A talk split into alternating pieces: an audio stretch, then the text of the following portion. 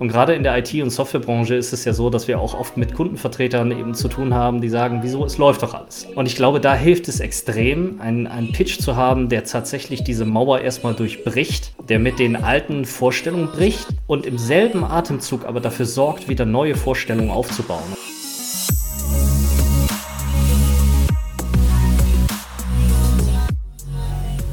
Herzlich willkommen bei Deal, deinem Podcast für B2B-Sales von Praktikern für Praktiker. Schön, dass du letzte Woche dabei warst, diese Woche dabei bist und nächste Woche wieder dabei sein wirst. Und damit dir keine weitere Episode mehr entgeht, trag dich direkt in die Deal Alerts ein.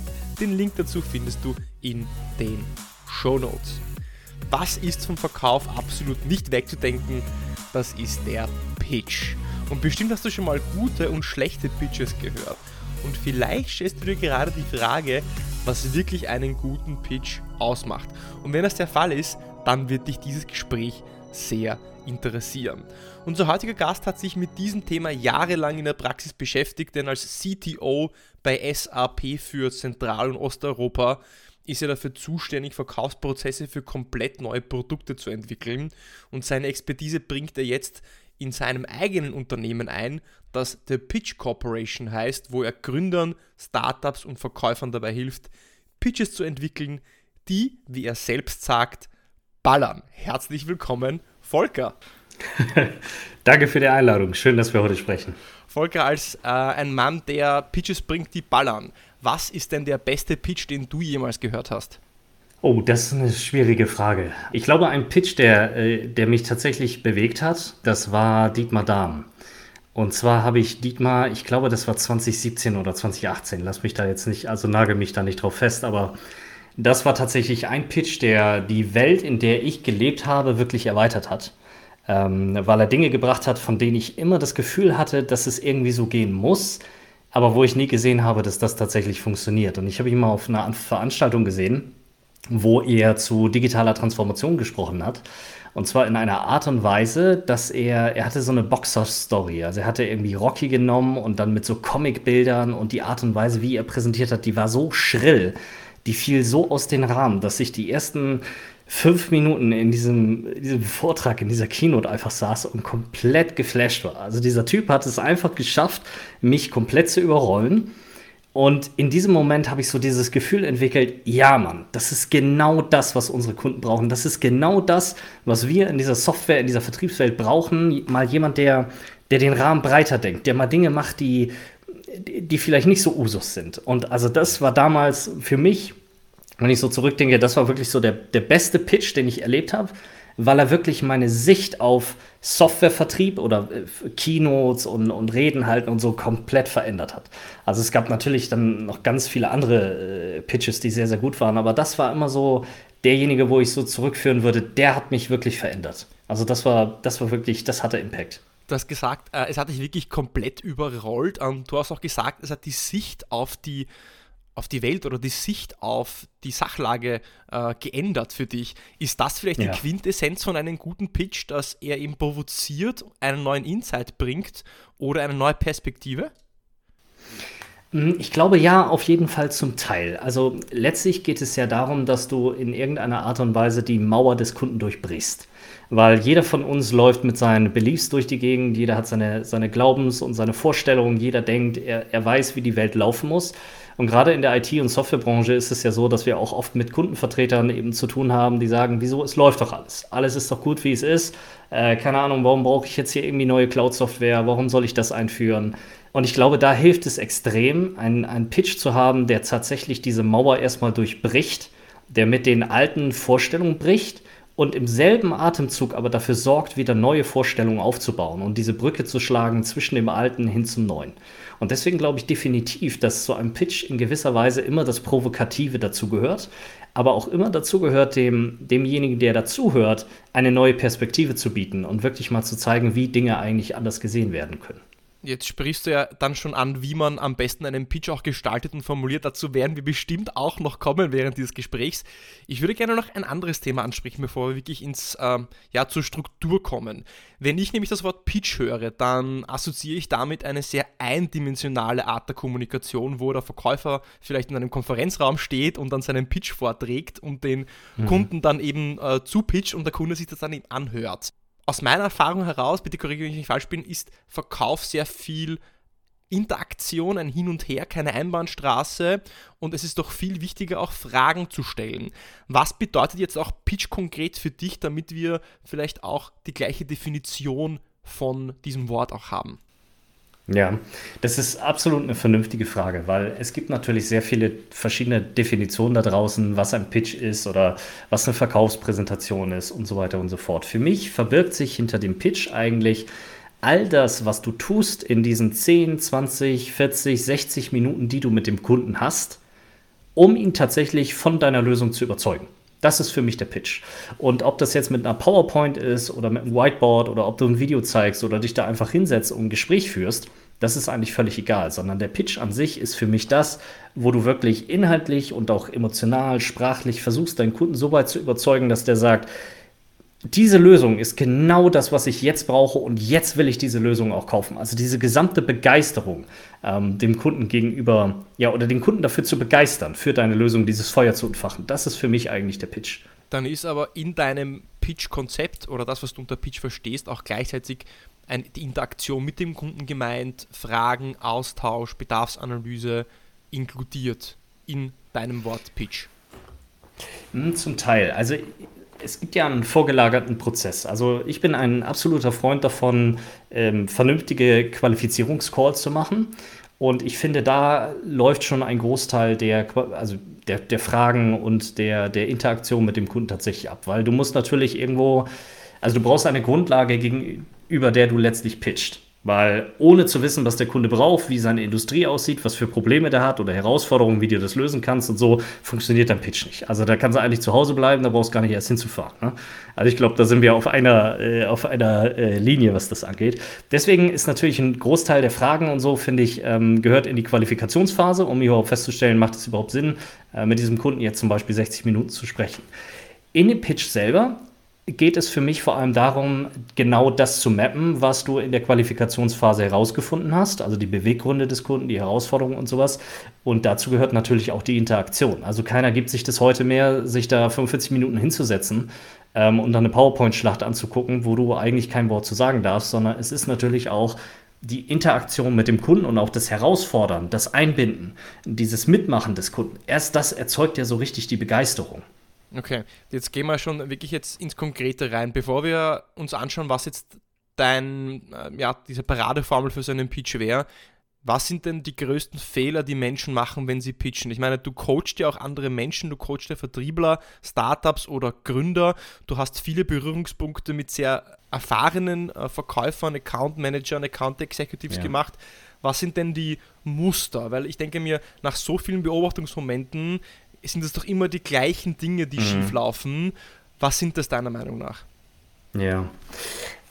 Also du kannst natürlich ganz viel falsch machen im Pitch. So, es ist, ähm, es ist ja eine riesen Spielwiese, die sich da anbietet und dementsprechend kannst du auch viele Dinge tun, die vielleicht nicht zum Erfolg führen. Also ich würde gar nicht so von Fehlern sprechen, sondern ich würde eher sagen, es gibt Dinge, die funktionieren halt und es gibt Dinge, die funktionieren eher halt nicht so. Ähm, grundsätzlich, ich glaube, eines der größten Herausforderungen oder der größten Hindernisse ist tatsächlich das Mindset der Leute. Es ist gar nicht so sehr, was sie tun, also äh, zum Beispiel die sprachliche Art und Weise, wie du gewisse Themen rüberbringst oder die Demo, die du zeigst oder wie tief du in die Technik reingehst oder so, sondern es ist eher das Mindset, dieses, ähm, ich kenne das alles schon oder ich weiß, was mein Produkt ausmacht, ich weiß das im Kopf, aber wenn du die dann wirklich mal fragst, so dann sag mir doch mal in drei, vier Sätzen, was denn dein Offering eigentlich macht und versuch es doch mal runterzubrechen, da fangen die meisten halt an rumzueiern, weil es eben sich nur im Kopf abspielt. Und das sind genau diese Sachen, also das ist das eine, ja, also dieses, dieses Denken, man wüsste etwas oder man, man kann es artikulieren, obwohl man es äh, nicht artikulieren kann. Und das andere ist tatsächlich dieses Mindset von, ich muss ja gar nichts verändern. Also hin zu, mein Vertrieb läuft ja gut und ich mache ja Umsatz und mein Pitch funktioniert ja und der überzeugt ja Kunden. Also warum sollte ich jetzt anfangen, mich weiterzuentwickeln oder überhaupt dafür interessieren, ähm, wie, ja, wo ist denn eigentlich das Optimierungspotenzial von meinem Pitch? Und das sind eigentlich die beiden tödlichsten Sachen, die du eigentlich machen kannst. Jetzt mal unabhängig von den ganzen inhaltlichen Fehlern, die du in einem Pitch machen kannst.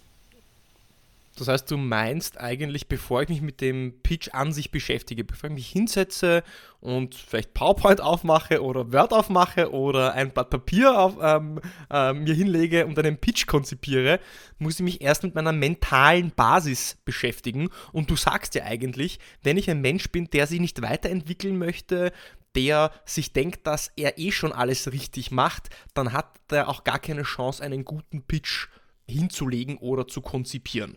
Das heißt, eigentlich müsste ich ja mit jemandem erst beginnen, an einem Mindset-Coaching zu arbeiten. Und dann stellt sich für mich die Frage, ich denke mir immer, du kannst ja nur den, das Pferd zum Wasser bringen, aber trinken muss es selber. Deswegen, wenn ein Mensch nicht bereit ist zu lernen oder wenn er selbst diese Einsicht nicht hat, dass er sich verändern sollte, dann wird ihm auch das beste Pitch-Training ja nichts bringen. Das ist richtig. Also das ist völlig richtig. Ich glaube, es gibt nochmal einen Unterschied zwischen, also auch solche Leute können natürlich erfolgreich sein. Sie sind es in den meisten Fällen auch. Und das ist genau das Problem, weil sie nicht mehr sehen, wann es denn nicht mehr erfolgreich ist.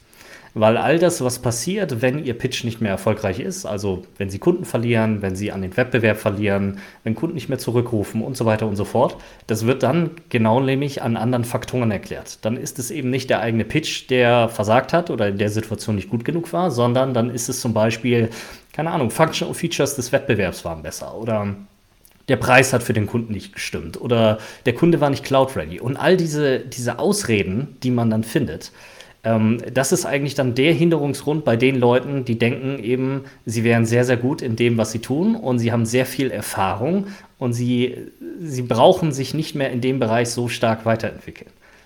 Und sie können natürlich erfolgreich sein, ohne Frage, aber das Problem ist dann immer, oder die Frage ist, wie lange denn? Also wer sagt dir, weil du jetzt erfolgreich bist, bist du morgen auch noch erfolgreich und übermorgen noch erfolgreich? Und ich meine, wir haben das mit Corona und der gesamten Situation gesehen, dass auf einmal die Dinge, die vorher funktioniert haben, von heute auf morgen nicht mehr funktioniert haben. Und deswegen bin ich ein absoluter Freund davon, immer offen zu sein für Veränderungen und immer zu schauen, wo kann man sich denn weiter verbessern und wer kann mir dabei helfen für mich ist ja Vertrieb ein Handwerk und in jedem Handwerk halten sich so ganz hartnäckige Mythen, wie Dinge gemacht werden sollen. Also so Art, das funktioniert und das funktioniert nicht. Was sind denn deiner Meinung nach so hartnäckige Mythen, gerade wenn es um Pitches im Vertrieb geht, die sich hartnäckig halten, also, also Mythen, die sich hartnäckig halten, dass die jetzt funktionieren und welche sind das deiner Meinung nach? Ja, also auch da gibt es natürlich ganz viele. Also diese, also ein Ding, das wird auch jeder aus seiner eigenen Praxis kennen, ist, ähm, gerade wenn Kollegen sagen, äh, das geht so nicht. Das haben wir schon mal gemacht. Also bei den Kunden, wenn du so pitcht, äh, da fliegst du direkt raus. Also ich kann mich erinnern, ähm, der erste Kundentermin, den ich tatsächlich gemacht hatte, da sind wir zu viert hingefahren ähm, das wäre der großbekannte SAP-Bus, mit dem wir da aufgeschlagen sind beim Kunden. Aber der Kunde war auch, da waren auch viele Leute, also ich glaube, die waren zu zwölf oder so, also von daher ging das. Ähm, aber wir hatten ein relativ komplexes Thema mitgebracht. Und ähm, wir haben damals, oder ich hatte damals vorgeschlagen, ähm, doch die Customer Journey einfach viel, viel stärker mit einzubauen. Und was wir dann gemacht haben, ist, wir haben so ein kleines Comic-Video gemacht mit Go Animate und haben dann quasi vorher-nachher dargestellt. Also vorher, wie die Situation halt ist und dann mit unserer super tollen Machine Learning-Lösung, äh, wie die Situation dann nachher ist. Und da habe ich damals gehört bekommen von einem Kollegen, und das war ein Consultant, der hat dann zu mir gesagt, ey, das sieht total scheiße aus und das wirst du niemals so vor einem Kunden bringen, weil der Kunde springt uns dann aus dem Fenster. So, das sind das sind genau diese hartnäckigen Mythen, die sich halten, dass man ja, dass man besonders stark professionell sein muss. Ich glaube, so würde ich es formulieren. Und ähm, dass man auf Experience verzichtet. Und, weil, äh, und ich glaube, das ist ein Riesenproblem, weil Experience letztlich das ist, was verkauft. Es ist nicht der Inhalt oder dein Content oder deine Demo oder der Preis oder Functional Features. Es ist die Experience, die du in diesem Moment, wo du mit dem Kunden da bist, die du lieferst und die den Kunden begeistert. Und das ist das, was den Kunden greift und wo dieses Feuer überspringt und der Kunde dann sagt, Alter, geil, dass ich diese 30 Minuten heute mit dir verbracht habe und jetzt will ich mehr hören oder jetzt will ich die Software tatsächlich haben. Okay, du hast gerade vorher ein Wort erwähnt. Ein Mythos ist, dass man immer so professionell sein muss. Was meinst du damit genau? Naja, was ich damit meine, ist, dass man ähm, unter diesem Deckmantel der Professionalität ganz vieles, was kreativ ist, was anders ist, äh, nicht mehr erlaubt. Also, dass man zum Beispiel sagt, ähm, also klar, du hast irgendwie CI-Grenzen und so und äh, pinke Schrift ist jetzt auch nicht hart geil, aber es kann ja auch sein, dass du einfach mal gelbe Schrift benutzt. So, und dann kommt halt immer, ja, aber das ist ja nicht professionell oder du kannst ähm, zum Beispiel gewisse Themen nicht nutzen oder Dinge ansprechen. Ich habe zum Beispiel in meiner letzten äh, Keynote, die ich gehalten habe, habe ich viel mit Memes gearbeitet. Ähm, also Internet-Memes und sowas. Ich habe äh, Baloo der Bär und sowas habe ich da mit reingemacht und Homer Simpsons und so. Das sind halt Sachen, die normalerweise in so einem semi, also in so einem professionellen Kontext, wo jeder sagen würde, ey, du kannst jetzt hier nicht vom Kunden mit Baloo der Bär antanzen und da irgendwas von Digitalisierung und sowas erzählen, aber Fakt ist, es funktioniert und die Kunden finden es geil, weil es mal was ist, was eben anders ist, was besonders ist, was eine Experience schafft, wo sie sich abgeholt fühlen, was mal nicht so dröge ist ähm, und irgendwie in diesem, diesem reinen Business-Kontext irgendwie existiert. Spannend. Ich habe äh, vor zwei Wochen ein Interview geführt mit dem Stefan Westermann. Der Stefan Westermann ist ein Berater und Coach für äh, Profisportvereine und hilft ihnen, den B2B-Vertrieb neu aufzustellen. Und er hat gesagt, dass im Sport, in der Sportvermarktung, ist es sehr einfach, Kunden zu überzeugen, also zum Beispiel Sponsoren zu überzeugen, weil sehr viel Emotion dabei ist. Das heißt, ein Sportverein lädt dann einen Sponsor in das Stadion zum Beispiel ein und im Stadion lassen sich am einfachsten Verträge abschließen oder am leichtesten Verkaufspräsentationen halten, weil eben die Emotion da ist. Was du jetzt zum Beispiel sagst mit den Memes. Memes sind mal so ein bisschen out of the box. Es ist so vielleicht provokant, aber es, ist, es sind wieder Bilder, mit denen Assoziationen und Emotionen, Gefühle verbunden werden. Und wir wissen doch alle, dass Menschen vor allem zuerst zuerst über die Gefühle entscheiden und diese Gefühle dann eben rationalisieren.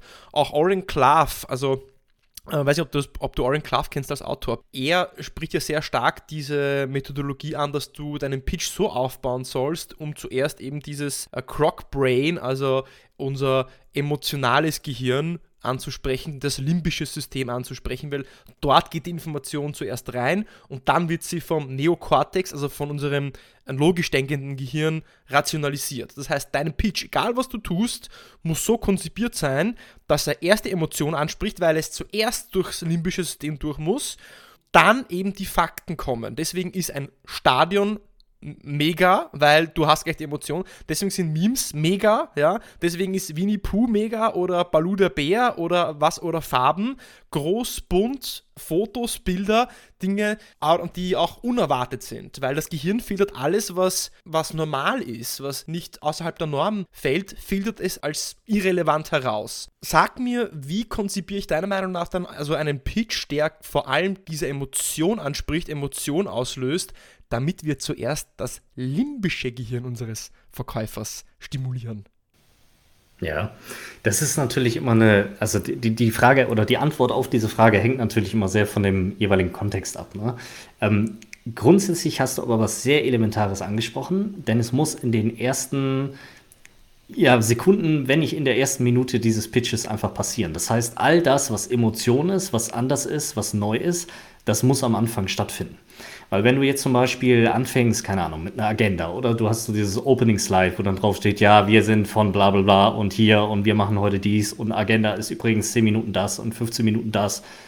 Und dann erst anfängst, so, da pennen dir die Leute einfach weg. Das heißt, du musst in diesem ersten Fenster, was du hast, musst du einfach einen Vorschlaghammer nehmen und den richtig auf den Tisch hauen damit die Leute aufwachen, damit ihre Erwartungshaltung gestört wird, weil das ist ja auch was ganz Elementares. Jeder, der in diesem Raum sitzt, der sieht dich, und der denkt was über dich. Und der denkt was über deine Firma und über das Produkt, was du mitgebracht hast und was du verkaufen möchtest. Und im Normalfall ist es ja so, dass wir es gewohnt sind, eben in diesen 30, 40 Minuten da in diesem Konferenzraum zu sitzen und demjenigen dann zuzuhören, was der da eigentlich erzählt. Und wenn du das umdrehst also wenn du auf einmal ganz anders bist, dann störst du die Erwartungshaltung dieser Leute und das führt immer dazu, dass die Leute viel, viel aufmerksamer sind, weil sie erstmal versuchen zu verstehen, das ist so eine reflexartige Handlung, erstmal versuchen zu verstehen, was passiert denn jetzt? Und wie kann ich das denn einordnen? Und was kommt denn danach? Und wenn das Opening schon so ist, was wird denn dann erst passieren? Und, und wenn das so bleibt, also wenn du diese Peaks immer wieder setzt und immer wieder dieses Neue reinbringst, immer wieder dieses Unerwartete, das umdrehst, die Leute mal hinters Licht führst zum Beispiel, Fragen stellst, die die beantworten, wo du dann sagst, ja, okay, aber das ist ganz anders, das Ergebnis zum Beispiel, dann kriegst du einfach die Aufmerksamkeit dieser Leute, weil es emotional gesettelt wird. Und das ist genau das, was du gerade angesprochen hast. Und das ist unheimlich wichtig, das in den ersten Sekunden, in der ersten Minute des Pitches tatsächlich so auch rüberzubringen. Großartig, dass du bis jetzt dabei geblieben bist. Und damit dir keine weitere Episode mehr entgeht, trag dich doch direkt in die Deal Alerts ein. Den Link dazu findest du unten in den Show Notes. Damit bekommst du wöchentlich von mir die Episode plus B2B Sales Tipps per E-Mail zugeschickt. Und jetzt geht's weiter ja, wie du, wie du vorher gesagt hast, angesprochen hast, ja, äh, dass sehr viele sehr profes so professionell sein wollen. Für mich bedeutet professionell zu sein, nach Schema F zu arbeiten und professionell zu sein bedeutet für mich auch eben teilweise das Erwartete zu tun. Und was wir ja eigentlich jetzt besprechen ist, eigentlich sollten wir das Unerwartete tun, um diesen Wow-Effekt, dieses Attention und Interest gerade am Anfang vom Gegenüber zu catchen.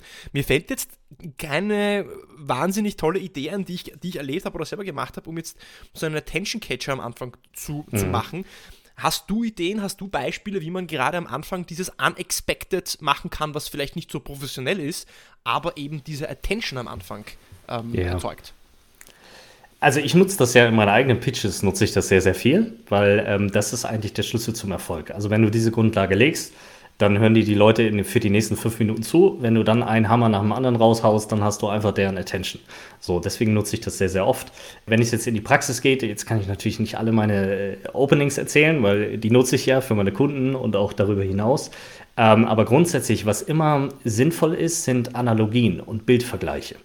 Also die Leute mitzunehmen und zu sagen, dass du sie in eine gewisse Situation führst, sie gewisse Dinge erleben in dieser Situation und du danach das so auflöst, dass es sich auf einmal ganz anders darstellt. Ein Beispiel dafür, was ich damit meine. Ich habe ähm, angefangen mit Keynotes, das war, ich glaube, 2018 habe ich damit angefangen, auf Bühnen und sowas. Und ich habe immer ganz viel zu Innovation, also Innovation war so mein Thema und ich habe Innovation immer verstanden, auf der einen Seite aus Software, aber auch Kultur. Das heißt, ich habe ganz viel zu Kultur der Innovation gemacht. Und da ist natürlich immer ein Aspekt Geschwindigkeit. Also wie schnell bist du, ähm, die Innovation in deinen Markt, in deine Industrie reinzubringen. Dafür habe ich immer ein Bild genutzt, um das zu beschreiben. Und zwar habe ich einen Mond genutzt und dann habe ich den, die Leute einfach gefragt, nennt mir einfach Leute, die auf dem Mond waren. So. Und dann kam immer ja irgendwie Armstrong, okay, der, der war auf dem Mond. So, wer war denn noch auf dem Mond? Ja, Buzz Aldrin war auf dem Mond. Alles klar. Und dann habe ich diese beiden Bilder einfliegen lassen. So, jetzt kommt's. Wer war denn der dritte Mensch auf dem Mond? So, und dann herrscht Stille. Ich habe, ich weiß nicht, vor wie vielen Zehntausenden Leuten ich gesprochen habe, aber bis heute konnte mir dieses Rätsel keiner auflösen. Bis heute hat keiner mal gesagt, der dritte Mensch auf dem Mond, ja klar, das war Pete Conrad. Und dann habe ich gefragt, alles klar, wer war denn der vierte Mensch auf dem Mond? Ja, es war Alan Bean. So, und das Ding ist, Alan Bean und Pete Conrad haben genau dasselbe gemacht wie Armstrong und Buzz Aldrin. Genau dasselbe. Die haben ihr Leben riskiert, um auf diesen Mond zu kommen aber es interessiert keine Sau. Und deswegen brauchst du Geschwindigkeit in der digitalen Transformation, weil es interessiert keine Sau, wenn du der fünfte oder sechste Anbieter irgendeiner App im App Store bist oder wenn du der fünfte oder sechste Cloud-Anbieter bist, der jetzt um die Ecke kommt mit deinem neuen Geschäftsmodell. Und das sind die Sachen, wo die Leute dann merken, ach du Scheiße, der hat ja recht. Das ist ja tatsächlich, natürlich habe ich das jetzt nicht gewusst. Und diese Vergleiche zu schaffen, das kann eigentlich etwas sein, was du im Opening nutzen kannst, um diese Attention der Leute tatsächlich zu bekommen. Also das funktioniert eigentlich immer sehr, sehr gut. Da muss man natürlich ein bisschen Gehirnschmalz äh, reinstecken und man muss auch ein bisschen Glück haben, dass man die richtigen äh, Bilder und so findet oder dass einem die richtigen Ideen kommen. Aber das sind Sachen, die eigentlich sehr, sehr gut immer funktioniert haben. Speed Matters. Genau. Ja, Speed Matters und Culture of Innovation. Cooles Beispiel. Man könnte direkt am Anfang der Präsentation ein Sample herzeigen von etwas, was die Menschen direkt angreifen können oder vielleicht ja. schon so eine MVP präsentieren oder am besten, was sie auch wirklich selber sehen und, an und angreifen können. Das heißt, ähm, irgendeine Probe von, von, von dem Produkt, was du zum Beispiel verkaufst, wenn es etwas Haptisches ist. Wenn ich eine Maschine verkaufen würde, vielleicht das, das Endergebnis oder das Erzeugnis vielleicht mitbringen Ich überlege gerade, was man jetzt im, im SaaS-Bereich machen könnte, weil wir vor allem ja, wir kommen ja beide aus dem SaaS-Umfeld, wo man die Dinge ja. nicht angreifen kann. Hast du da eine Idee für eine, eine Probe oder etwas, was man direkt am Anfang als Demo herzeigen kann, was nicht auf dem Bildschirm hergezeigt wird?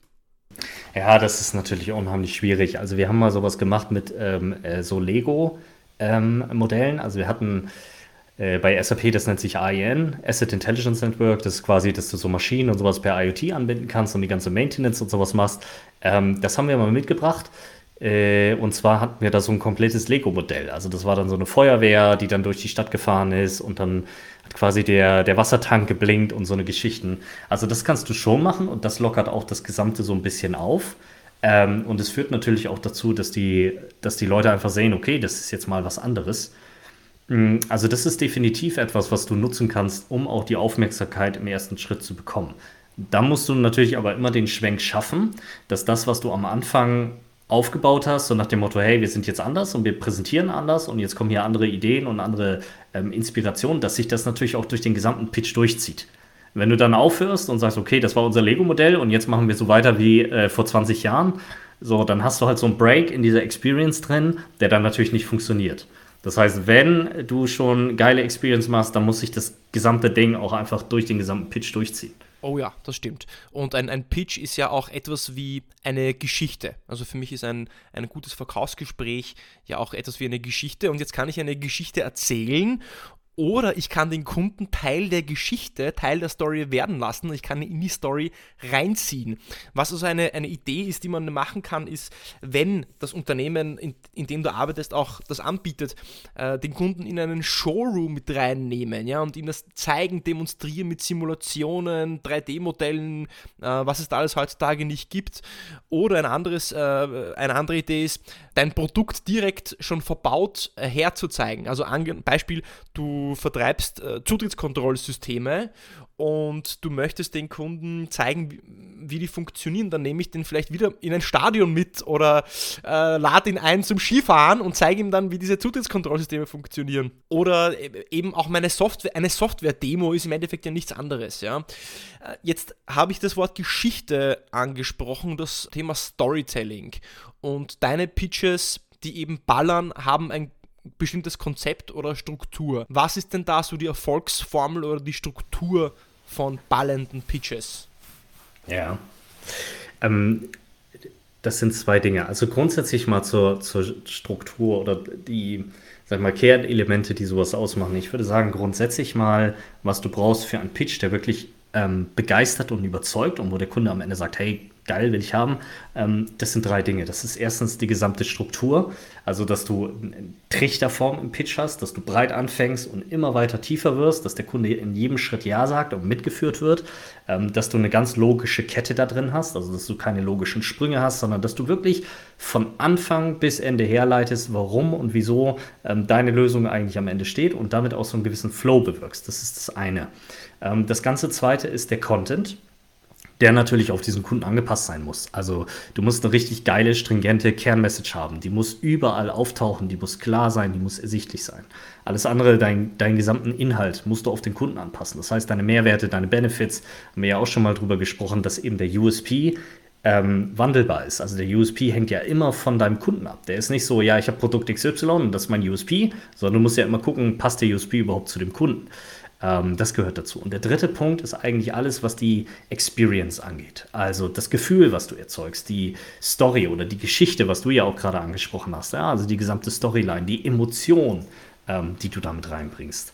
Ähm, das ist eigentlich so, was ich sage, das sind so die drei Kernelemente eines Pitches, der tatsächlich begeistert und überzeugt. Das ist jetzt natürlich ein bisschen theoretisch und abstrakt, ähm, aber es ist auch schwierig, tatsächlich in der Praxis das so aufzubauen. Das müsste man eigentlich am Pitch selber zeigen. Okay, das sind, äh, das sind ja eigentlich drei, so würde ich sagen, ähm, Bestandteile. Also ich brauche eine Struktur.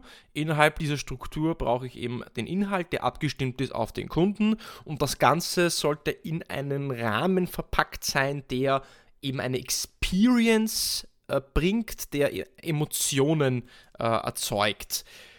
Gibt es da jetzt, gerade wenn man diese Struktur jetzt hernimmt, diesen Punkt 1, ja, würdest du sagen, gibt es Punkt 1, 2, 3, 4, Beispiel, ja, eine Struktur könnte ja sein, Problem, Lösung, mein Produkt, Call to Action. Mhm.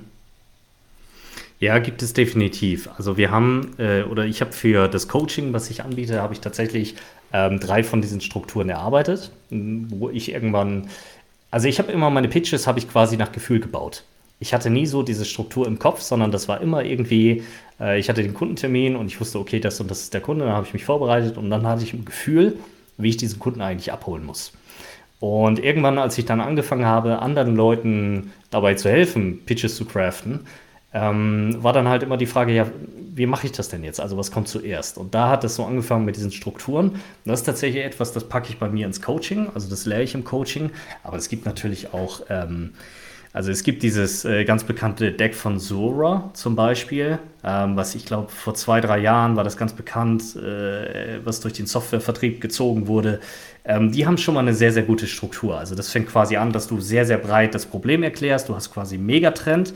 Dann fängst du an zu erklären, dass dieser Megatrend äh, bedeutet, dass es Gewinner und Verlierer gibt in der Welt zum Beispiel. Dann fängst du an zu erklären, äh, wie kannst du denn eigentlich ein Gewinner werden? Alles sehr neutral gehalten, das ist sehr, sehr gut. Und dann fängst du quasi an zu erklären, wenn du ein Gewinner werden möchtest, was musst du denn da jetzt eigentlich für machen? Da kommt dann deine Expertise rein zu den Projekten, zu dem Thema und so weiter. Und hinten raus sagst du dann, und genau so, und, und das, was du da haben möchtest, da, wo du dich hinentwickeln möchtest, genau dafür haben wir eigentlich das richtige Produkt. Und maps dann hinten dran nochmal ähm, im Grunde den Trust-Faktor, dass du dann sagst, und es gibt ihnen quasi Evidence, dass Kunden das zum Beispiel mit uns gemacht haben. Das ist so eine ganz, ganz klassische Struktur, die man für so einen Pitch-Aufbau eigentlich sehr, sehr gut nutzen kann. Okay, das heißt, Punkt 1, Megatrend. Also was sind die ähm, vielleicht äh, die, die Markttrends, die Insights, Dinge, die sich im, im Markt tun. Diese werden zu Gewinnen und Verlieren führen. Das ist der zweite Punkt. Deswegen gibt es folgende Lösung. Das ist dann Punkt 3. Für diese Lösung haben wir folgende Kompetenzen, weil wir mit Kunde X äh, diese und diese Ergebnisse erreicht haben, mit Kunde Y Lösung X umgesetzt haben und dort diesen und diesen Return on Investment erreicht haben.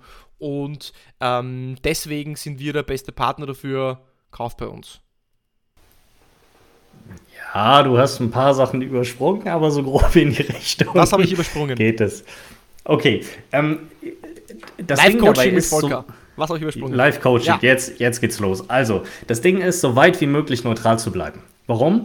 Weil der Kunde im Endeffekt nicht mehr dein, das Problem an sich ablehnen soll, sondern höchstens nur noch deine Lösung. Das heißt, du musst ihn so weit bringen, dass er das Problem versteht, dass er versteht, wie eine grundsätzlich neutrale Lösung für dieses Problem aussehen könnte. Und wenn du ihn da hast, wenn er da Ja gesagt hat, dann mappst du dein Produkt dagegen und sagst, hey, wenn du diese Lösung haben möchtest, dann sind wir der richtige Anbieter dafür, weil ABC. So, das bedeutet, er kann gar nicht mehr zurück und nicht mehr sagen, ja, aber das Problem ist für mich nicht relevant oder das ist nicht die Art und Weise von Lösung, die ich haben möchte, sondern das Einzige, was er dann noch sagen kann, ist, dein Produkt gefällt mir nicht. So, und dann bist du direkt drin und kannst quasi die Vor- und Einwände dieses Kunden letztlich behandeln. Wenn wir nochmal zu dieser Struktur zurückgehen, völlig richtig, du hast den Megatrend, du hast die Losers und Winners. Und dann baust du aber auf, was brauchst du denn, um ein Gewinner zu sein? Mhm. Und das ist alles komplett neutral. Und dann fängst du quasi an zu erzählen, was sind denn die Fallstricke, die ein Gewinner zum Beispiel hat. Also im Softwareumfeld wäre das jetzt zum Beispiel, keine Ahnung, ähm, du musst deine Daten vorhalten oder du brauchst, äh, die Datenqualität muss stimmen oder es muss ein Cloud-Zugang sein, weil du von überall aus der Welt auf diese Daten zugreifen möchtest. So, das ist aber immer noch neutral. Das ist nicht ähm, diese und jene Firma hat das geilste Produkt dafür. Und erst wenn der dann Ja gesagt hat, dann kommst du rein mit deiner Lösung am Ende und sagst, hey, pass auf, wenn du das haben willst, wir sind der beste Anbieter und erfüllst dann deinen Anbieterclaim mit dem eigentlichen Evidence. Das ist so die Struktur, die da eigentlich hintersteht. Mhm. Okay. Dann dann habe ich das, dann habe ich das, denke ich, doch äh, sehr gut verstanden. Äh, dann, äh, so würde ich es genauso machen. Also, wie gesagt, zuerst Trends, mhm. nehmen machen wir es möglichst einfach, ja. Trends, aus diesen Trends heraus werden sich Gewinner und, und, und Verlierer herauskristallisieren. Wenn du, ein, wenn du das und das machst, wirst du Verlierer sein, wenn du das und das machst, wirst du Gewinner sein. Mhm. Äh, daraus ergibt sich ja schon automatisch dann eben eine Lösung, die ist aber noch immer neutral. Das muss jetzt nicht dein Produkt ja. sein. Ja? Wenn dein Kunde dann an dem Punkt sagt, okay, ich mach, macht Sinn, wenn ich Gewinner sein möchte, brauche ich jetzt Lösung X, dann beginnst du dein Produkt aufzubauen, indem du zuerst über äh, Referenzen, Kundenbeispiele, Case Studies, äh, wie auch genau. immer, äh, eben erstmal unter, deine Expertise untermauerst, deine, äh, deine Kompetenz in dem Bereich und das logische Endergebnis ist dann die Empfehlung für SAP, natürlich immer. Oder irgendwas anderes. genau, aber grundsätzlich, ja genau, so ist die, die Struktur. Ähm, was da natürlich jetzt noch fehlt, ist das Closing, also der Call to Action. Also den Kunden festzunageln, so, was machen wir denn jetzt? Weil das ist nämlich auch ein ganz riesen Ding. Du kannst natürlich richtig geil präsentieren und du kannst äh, den Leuten eine gute Experience liefern und komplett richtig gut durchführen bis zum Evidence. Und was dann passiert ist, dass, das, dass alle dann nach Hause gehen. Und der Kunde sagt, ja, top. Äh, der Vertriebler sagt, ja geil, ich kann das äh, meine Oppi im CRM irgendwie eins weiterschieben und dann fragt mein Manager auch nicht mehr nach und so. Aber so richtig bei rausgekommen ist eigentlich nichts. Das heißt, da geht es dann wirklich darum, äh, das Commitment einzuholen und den Kunden mal wirklich festzunageln. Du sag mal, wo stehen wir denn jetzt eigentlich? Also, willst du das jetzt machen oder willst du nicht? Und dann auch wirklich zu sagen, okay, und das und das sind halt die Schritte, ähm, die wir dann gehen müssen, um gemeinsam hier voranzukommen. Ja, ja, ja. Ja, absolut. Und ich sage jetzt, ähm, jetzt einfach relativ provokant, und du kannst mir sagen, ob du das genauso siehst, dass die meisten Fehler oder das, was schief läuft, entsteht, im folgenden Teil, nämlich die meisten Verkäufer fokussieren sich nämlich direkt auf ihr Produkt.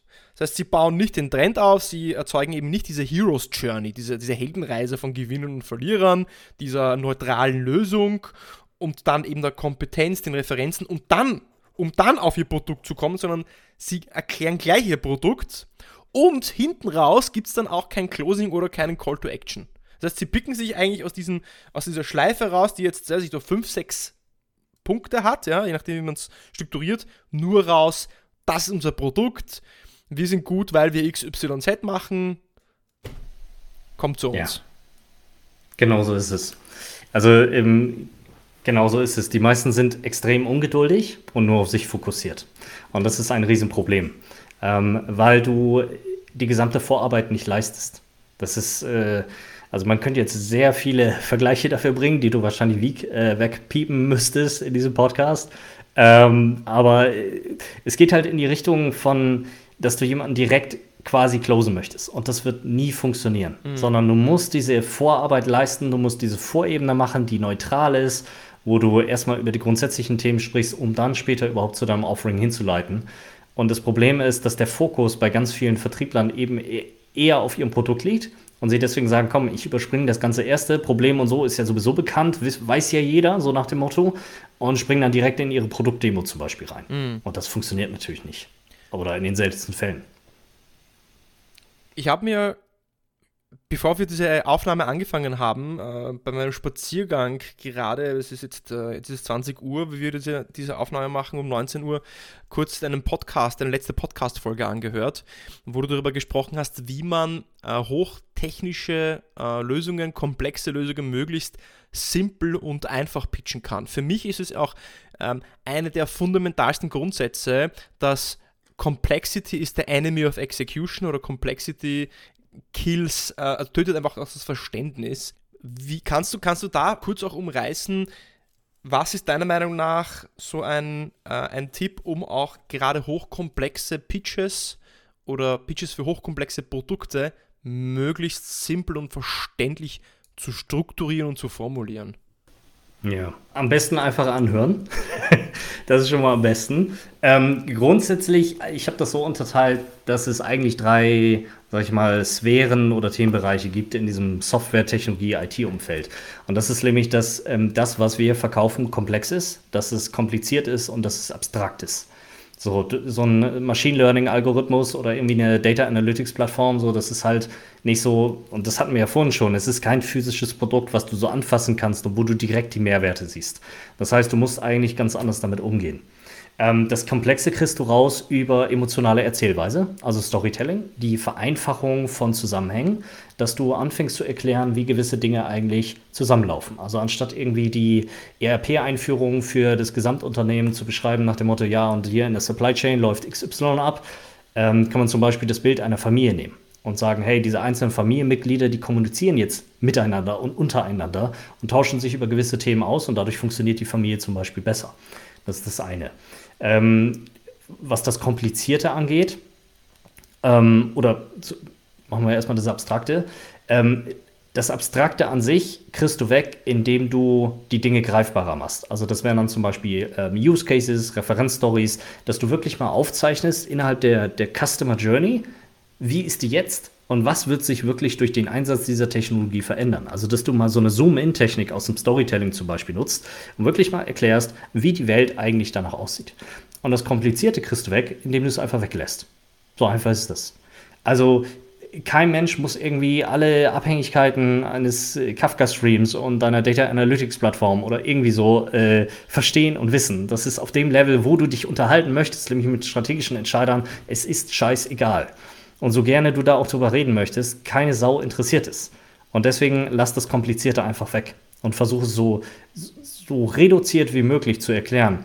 Ich sage immer, versuche es halt einem Kind zu erklären, aber weiterhin im Business-Kontext. Also nicht nur zu deiner Tochter irgendwie, ja, äh, Tochter ABC, wir machen das so und so, sondern dass du schon im Business-Kontext belässt, aber versuchst es jemandem zu erklären, der da null Ahnung von hat. Und das sind eigentlich so die, ja, die Tools oder Tipps, wie du diese drei Sachen aus deinem Pitch rausbekommst.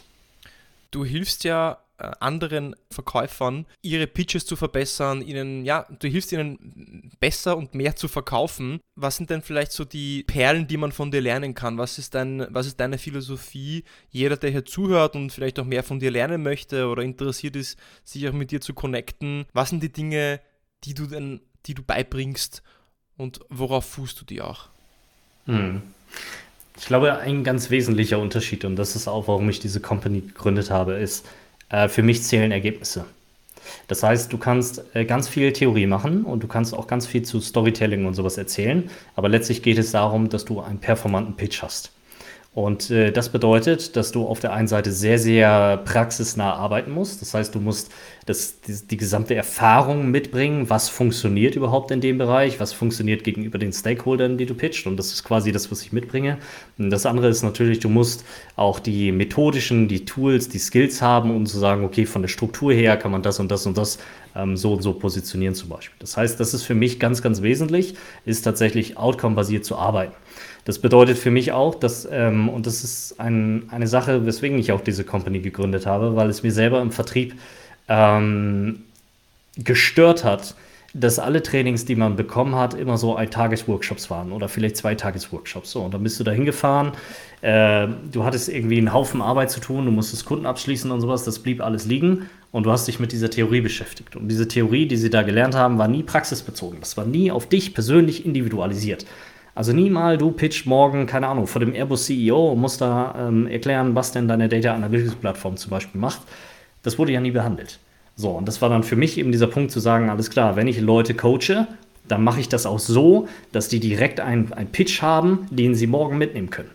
Und das nicht mal nur so eine Einmalgeschichte ist, sondern dass die zu mir zurückkommen und wir dann wirklich überlegen, was hat denn bei diesem CEO jetzt wirklich funktioniert? Wo hast du dich wohlgefühlt? Was hat vielleicht nicht gut funktioniert? Wo bist du gestolpert in deinem eigenen Pitch oder wo wurdest du überrannt von deinem Content? Und dann fangen wir nochmal an, das ganze Ding auseinanderzuziehen. Also wirklich diese, ja, diese effektive, praxisnahe, outcome-basierte Begleitung. Das ist eigentlich so das, ähm, was mich auszeichnet. Und du arbeitest eben auch iterativ, das heißt, ähm, es ist nicht so, dass du einfach einmal was, was präsentierst, vorlegst, ausarbeitest mit deinem Kunden, sondern es geht dann in die Anwendung, in die Umsetzung und dann kommt man zurück mit Feedback und dann äh, wird vielleicht nochmal fein, feingeschliffen, angepasst, äh, weil äh, im Verkauf ist ja auch ein lebendiges, ein lebendiger Organismus, den man auch immer wieder anpassen kann. Du hast es schon vorher gesagt, dass man sich, man, der Verkäufer, auch gewillt sein muss, sich zu verändern und dieses Mindset hat, dass man immer noch mehr und besser, also besser werden kann. Und genau das lebst du, indem du auch ja deinen eigenen Pitch, den du ähm, ausarbeitest, mit deinen Kunden ja auch permanent weiterentwickelst und das nicht die Vollendung ist, sondern man immer noch an einen gewissen Aspekt schleifen kann. Das finde ich. Absolut. Also Lernen hört nie auf. Und egal wie weit du bist, man kann an jedem Pitch noch etwas verändern. Also ich habe jetzt zum Beispiel ähm, letzte Woche einen gehabt, vor, also das war so ein, so ein Sales-Kickoff. So, und das war das erste Mal, dass ich diesen Pitch so gehalten habe. Jetzt ist es natürlich auch so, online ist alles viel, viel schwieriger, weil du natürlich auch das ganze Feedback vom Kunden nicht bekommst. Du merkst nicht, gucken die dir überhaupt zu?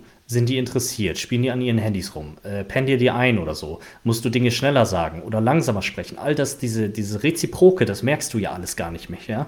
Deswegen war es auch ein Ticken schwierig. Und was ich dann einfach gemacht habe, ist, ich habe eine E-Mail hinterher geschickt. Ich habe einfach gesagt, hey, passt auf, ich habe Bock, mich weiterzuentwickeln. Und es wäre super schön und super hilfreich, wenn du mir einfach sagen könntest, ähm, wie hast du es empfunden, was hat es bei dir ausgelöst und was glaubst du, was ich besser machen könnte.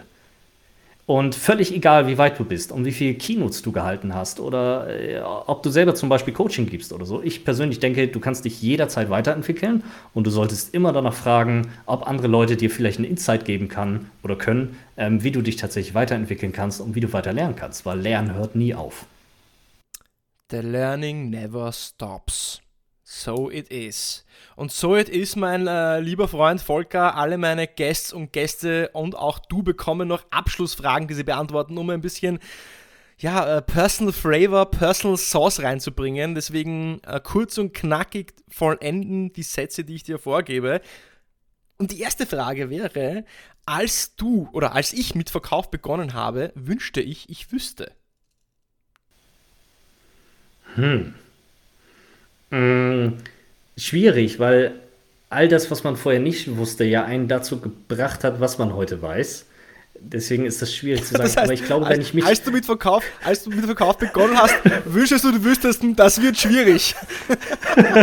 Zum Beispiel. Ich finde, ähm, eine Sache definitiv, was ich mir mehr gewünscht hätte, ist zu wissen, wann einer Opi tot ist. Okay. Also wann du den Kunden nicht mehr dazu kriegst, das Ding tatsächlich zu unterzeichnen. Wann ist Zeit aufzugeben? Da, Genau, das hätte vieles geändert, mm. glaube ich.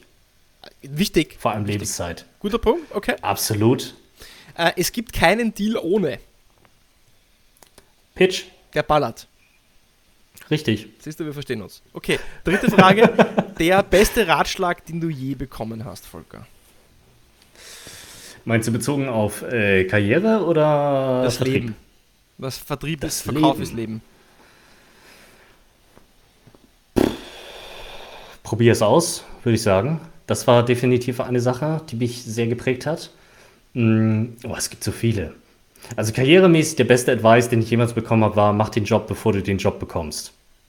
Das war so, das war, das hat mhm. mir wirklich gezeigt, hey, ja, stimmt, da ist was echt dran. Mhm. Und als ich es dann gemacht habe, hat es tatsächlich funktioniert. Mhm. Also das karrieremäßig, was so das Leben angeht, ey, da, oh, da muss ich jetzt echt drüber nachdenken. Zweiter Podcast. Ja, dann, ich denke auch. Äh, kommst du zu mir im zweiten Podcast. Ich habe auch einen, der nennt sich Live-Podcast, nicht Deal-Podcast. Ja. Spaß beiseite. Und letzte Frage: Der schlechteste Ratschlag, den du je bekommen hast, wenn es überhaupt so einen gibt? Geht so ein bisschen in die eine Situation, die ich ganz am Anfang geschildert habe, mit diesem, äh, das geht so nicht. Das können wir so nicht machen. Mhm. Lass das mal lieber. Äh, weil ist nicht professionell oder sonst irgendwas.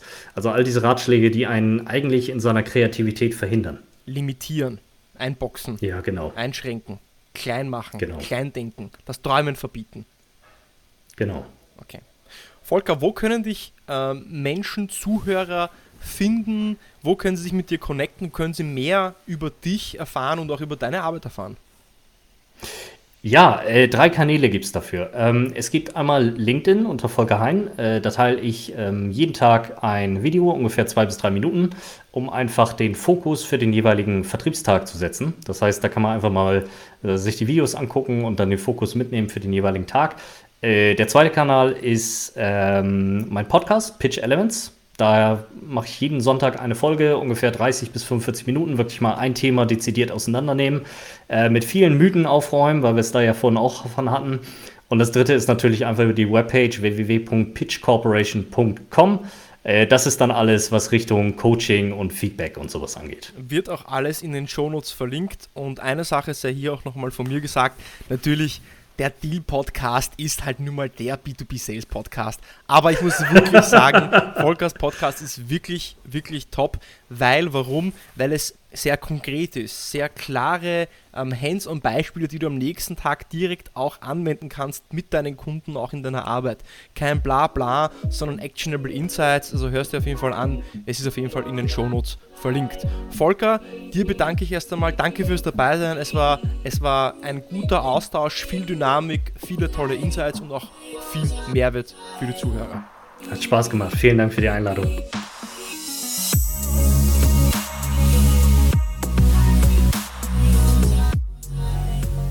Das war also Volker zum Thema Pitches, die ballern. Und die Struktur, die dir Volker mitgeben würde, nochmal zur Wiederholung, ist, du startest am Anfang mit einem Megatrend. Aufgrund dieses Megatrends wird es Gewinner und Verlierer geben. Du erklärst dann, was einen Gewinner ausmacht, was er anders machen muss und was auch die potenziellen Fallstricke für einen Gewinner sein können. Daraus ergibt sich eine logische Lösung, die ist aber noch neutral, die ist noch nicht dein Produkt. Und dann fängst du aufzubauen, was deine Use Cases, deine Case Studies, deine Referenzen sind, sodass du zeigst, du hast in diesem Lösungsbereich eine Kompetenz. Und die logische Schlussfolgerung ist dann dein Produkt. Und die meisten Fotografer springen gleich zu diesem Punkt zum Produkt. Und nach dem Produkt natürlich auch ein Call to Action.